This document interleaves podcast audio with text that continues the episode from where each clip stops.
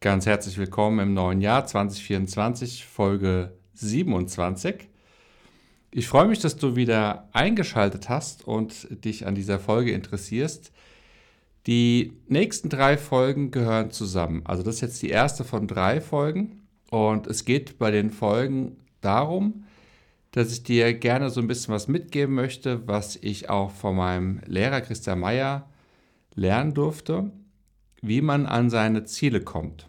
Und das Problem ist ja so ein bisschen bei den Zielen, dass man entweder nicht so richtig dahin kommt, weil man nicht so richtig konsequent dran ist oder nicht so richtig weiß, was so die Hürden sind und wie man mit Rückschlägen umgeht. Und sehr oft auch, dass man eigentlich die ganz falschen Ziele hat oder einen falschen Blick darauf hat und unter Umständen ganz andere Ziele erstmal wichtiger wären, um an irgendein Endziel zu kommen. Deswegen ist so diese, diese Zielfindung, was ich eigentlich möchte, extrem wichtig. Und darum soll es jetzt so in dem ersten Teil gehen. Im zweiten Teil geht es darum, dass ich so ein bisschen erklären möchte, wie man das mit dem Manifestieren und dem, ja, ich nenne es mal der göttlichen Kraft sozusagen, so ein bisschen auch noch so sich von dem Ganzen so anschieben lassen kann, von seinem Ziel, beziehungsweise anziehen lassen kann.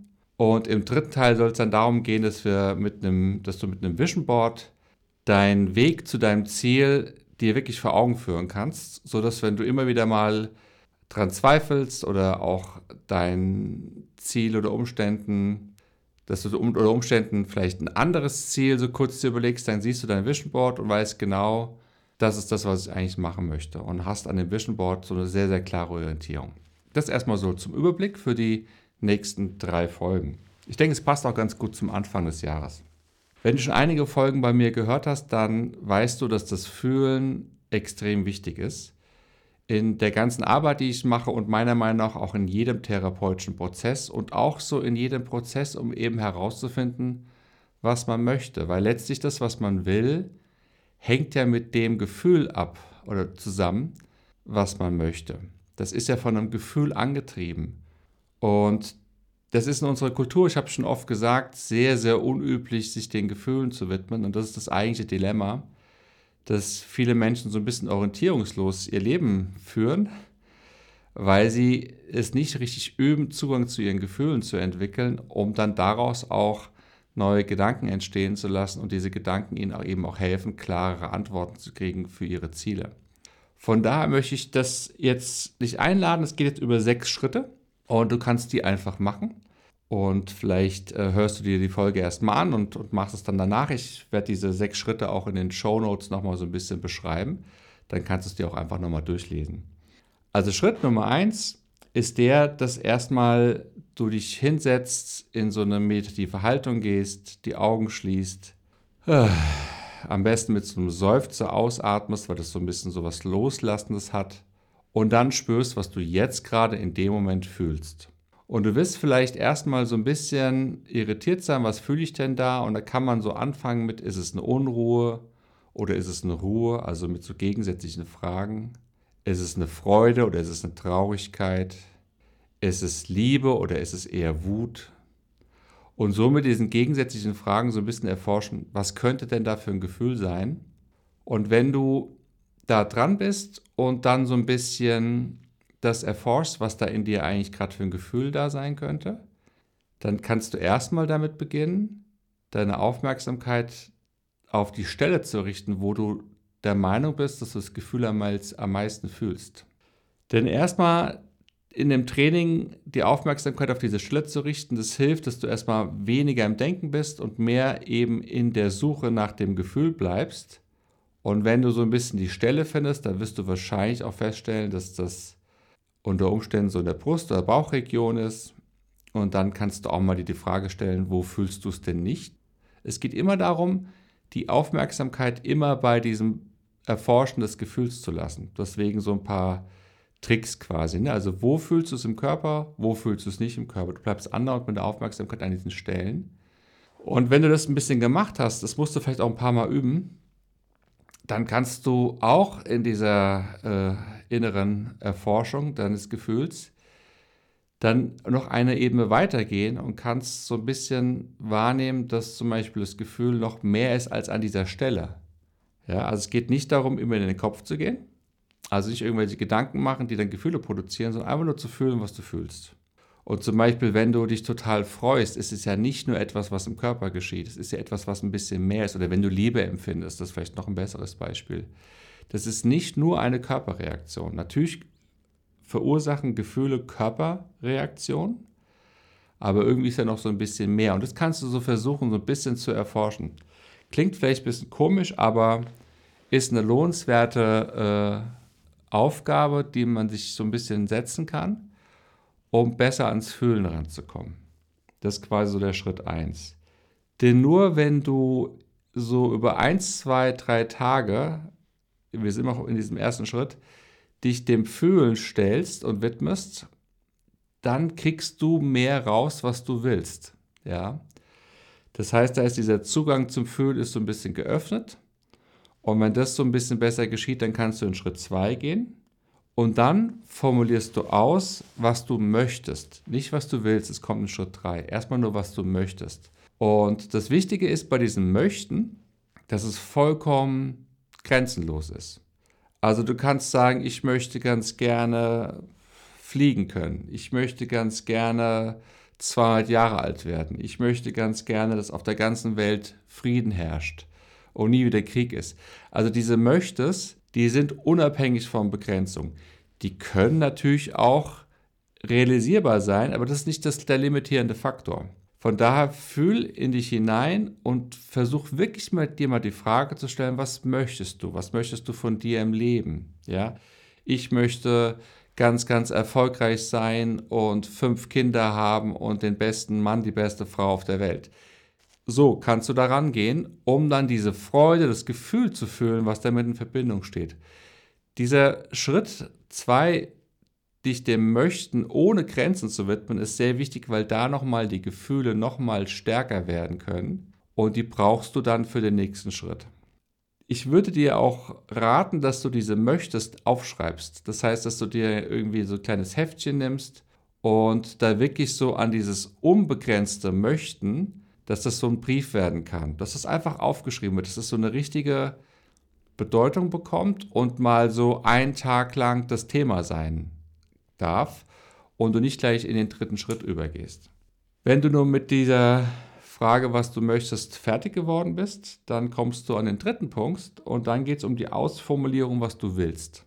Und da spielt natürlich deine Möchtest eine große Rolle. Jetzt bei der dritten Punkt, was du willst, geht es darum, es auch konkret umzusetzen. Das heißt, wenn du fliegen möchtest, dann ist es schwierig, das in ein Wollen umzubringen, weil das kannst du nicht umsetzen. Aber du kannst zum Beispiel wollen, dass du ein Pilot wirst oder eine Pilotin. Ja, jetzt mal ein ganz einfaches Beispiel.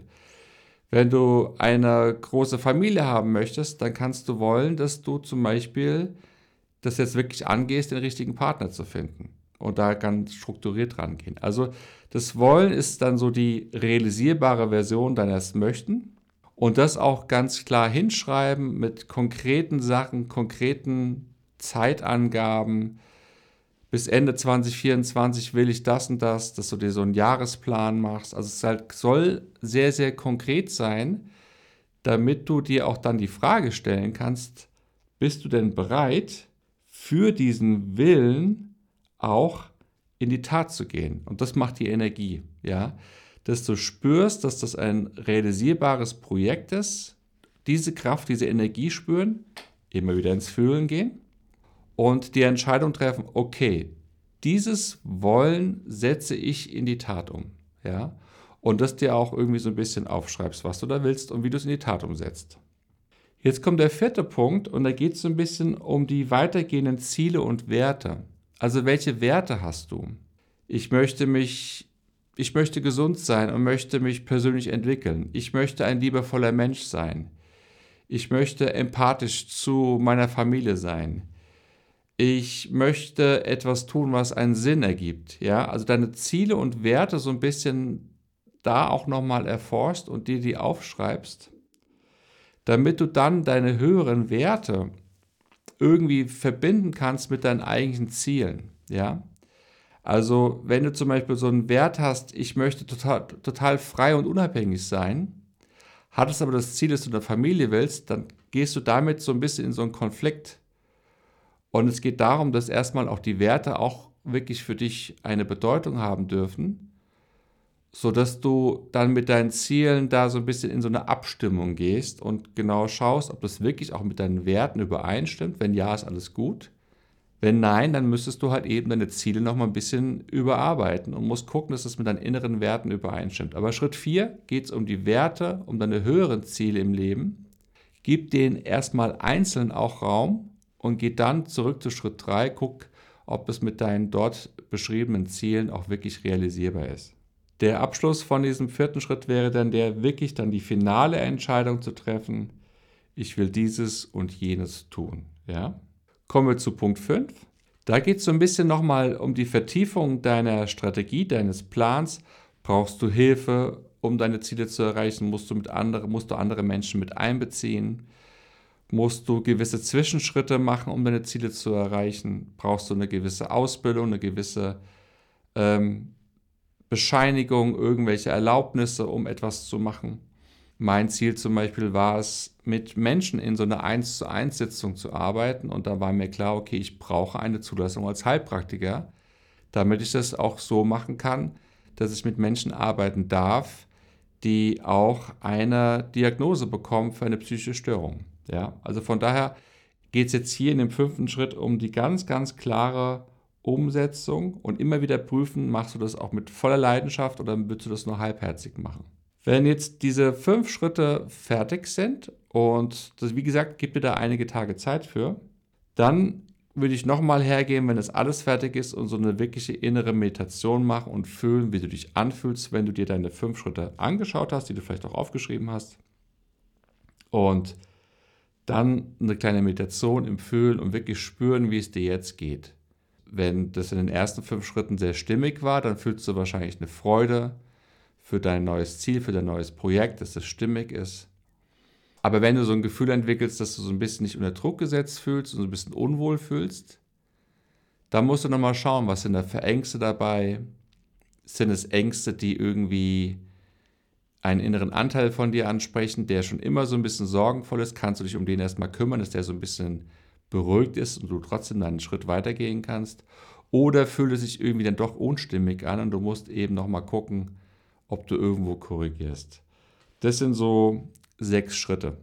Und diese starke Verbindung mit dem Fühlen nochmal so zum Abschluss ist auch vor allem dann wichtig, dass wenn du zum Beispiel dein Ziel nicht erreichst oder auch die Zwischenschritte nicht angehst und nicht erreichst, dann ist es ja so, dass etwas anderes dir wichtiger ist.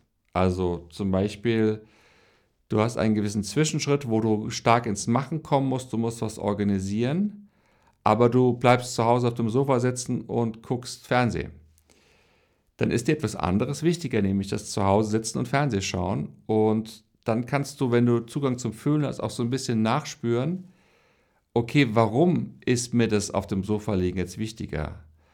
Ja, ich bin so erschöpft. Ah, ich traue mich gar nicht, mein Ziel anzugehen. Es klappt ja sowieso nicht. Da kriegst du raus, was deine inneren Zweifel sind. Das ist alles nicht schlimm. Es geht nur darum, es zu verstehen und rauszubekommen. Das heißt, es geht nicht darum, dich dann zu verurteilen, dass du deine Ziele nicht erreichst oder deine Zwischenschritte, weil du auf dem Sofa sitzt, sondern dann in den inneren Dialog gehen und zu verstehen, ah, okay, ich sitze auf dem Sofa, weil entweder das Ziel falsch war oder aber, wahrscheinlich war es richtig, wenn du die ersten, ersten fünf, sechs Schritte äh, konsequent gemacht hast, da ist noch was anderes, was dich blockiert. Ich habe zum Beispiel auch in, einen inneren Anteil, der immer sagt, nein, es ist viel zu viel Arbeit, was du da machst, lass es lieber sein, du bist viel zu alt, um dann noch auf Instagram und ich mache in Zukunft auch was auf YouTube was zu tun. Das ist nur so ein innerer Anteil.